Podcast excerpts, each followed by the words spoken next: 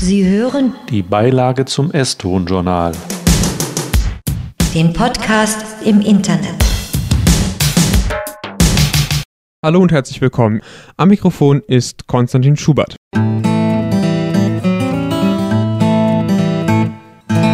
Ich traue mich ja kaum mehr, die Zeitung aufzuschlagen. Überall wird von der Krise geredet, sogar die Literaturbeilage in der Zeit ist voll davon.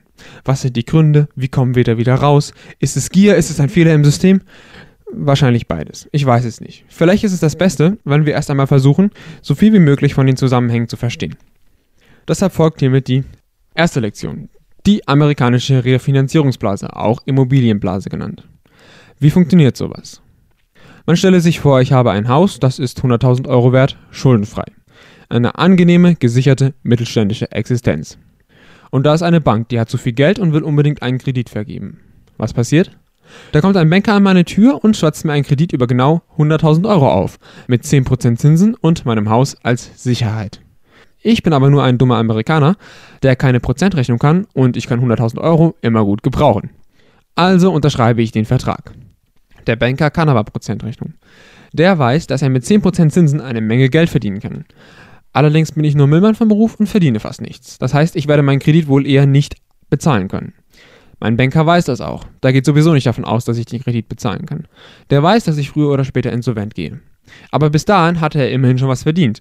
Und wenn es soweit ist, dass ich nicht mehr zahlen kann, dann setzt er mich mit meiner Familie und meine Kinder in die Gosse, verkauft mein Haus, bekommt dafür 100.000 Euro, sackt meine gezahlten Raten als Gewinn ein und fliegt nach Dubai und erzählt seinen Kollegen von seinen innovativen Finanzprodukten.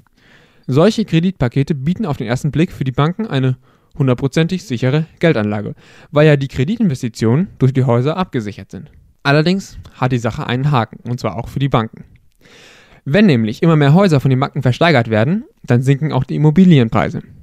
Und die Häuser bringen jetzt plötzlich nicht mehr das Geld ein, für das sie als Sicherheit dienen sollten. Sagen wir, mein Haus ist jetzt nur noch 50.000 Euro wert. Der Banker, der mir den Kredit gegeben hat, macht also einen riesigen Verlust. In diesem Fall 50.000 Euro minus das bisschen, was ich vorher schon an Raten gezahlt hatte. Dumm gelaufen. Das ist das Grundprinzip von der ganzen Sache. Und in Amerika kommt dann noch eine Kleinigkeit dazu. Nehmen wir mal an, ich habe mir vor fünf Jahren ein Haus für 100.000 Euro gekauft. Natürlich auf Kredit. Von dem Kredit habe ich bis jetzt 10.000 Euro getilgt. Das heißt, ich habe 90.000 Euro Schulden. Kein normaler Mensch würde jetzt noch einen Kredit aufnehmen. Aber Banker sind nicht normal. Weil nämlich gerade in Amerika die Immobilienpreise durch die Decke gehen, ist mein Haus jetzt angeblich nicht mehr 100.000, sondern 300.000 Euro wert. Das heißt, ich besitze, abzüglich meiner Schulden, ein Vermögen von 210.000 Euro. Das glaubt jedenfalls mein Banker. Und deshalb schwatzt er mir jetzt einen Kredit über 210.000 Euro auf. So nach dem Motto, wenn ich es nicht bezahlen kann, dann verkauft er halt mein Haus. Nehmen wir an, ich kann jetzt wirklich diese Raten nicht begleichen. Die Bank holt sich mein Haus. Mittlerweile sind die Immobilienpreise aber eingebrochen wie Helmut Kohl auf dünnem Eis. Mein Haus ist zur Abwechslung mal nur noch 50.000 Euro wert, nicht mehr 300. Verdammt wenig im Vergleich zuvor. Fazit, die Bank geht pleite und ich sammle ab sofort wieder Pfandflaschen.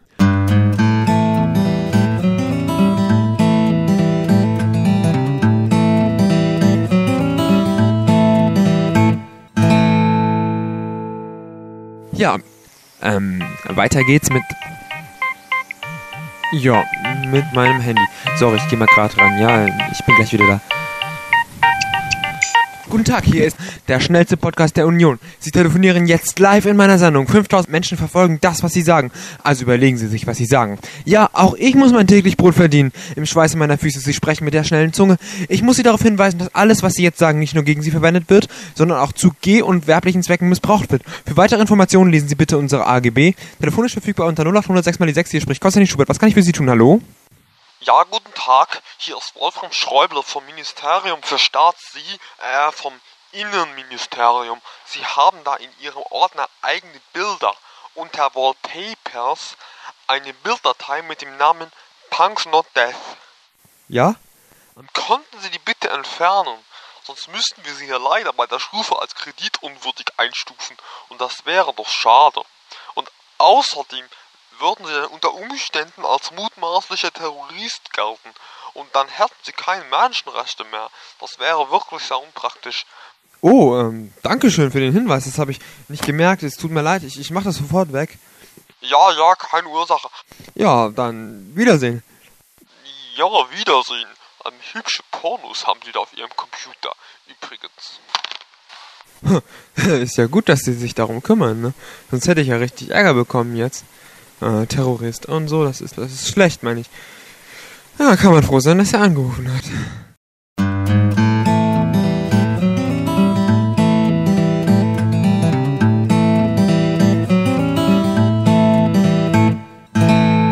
So, das war es auch schon heute mit der heutigen Ausgabe. Die nächste wird etwas länger, das verspreche ich euch.